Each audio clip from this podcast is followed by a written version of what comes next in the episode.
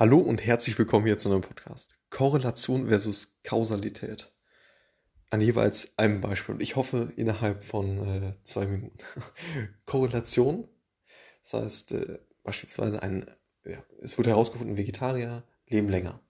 So, das muss nicht, muss nicht daran liegen, dass, äh, ja, dass, dass derjenige oder die, diejenige Person Vegetarier ist, sondern es kann ebenfalls an anderen Einflussgrößen liegen wie beispielsweise, dass Vegetarier sich generell aktiver äh, ja, betätigen und eben auch andere Lebens, äh, äh, ja, lebensverlängernde äh, ja, Routinen haben etc. So. Und das heißt, andere Einflussfaktoren bedingen äh, diesen, diesen Fakt ebenfalls noch. Das heißt, man kann nicht nicht, nicht ganz genau sagen, okay, genau dadurch, dass du Vegetarier bist, lebst du länger. So, das kann man nicht sagen. Es, es hängt auch an anderen Einflussfaktoren ab. So, das zweite Thema ist ähm, Kausalität.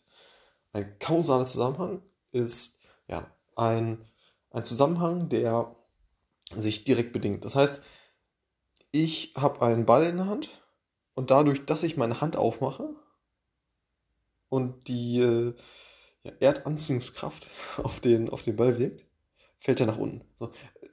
Das ist ein kausaler Zusammenhang. Ich habe meine Hand offen gemacht und dadurch, dass ich meine Hand offen gemacht habe, ist der Ball runtergefallen. Es ist nichts anderes, was das noch bedingt oder so.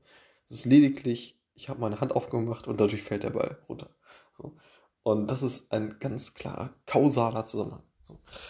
Und das waren zwei Beispiele, Korrelation versus Kausalität. Absolut wichtiges Thema, unter zwei Minuten, alles klar. Bis zum nächsten Mal. Ciao.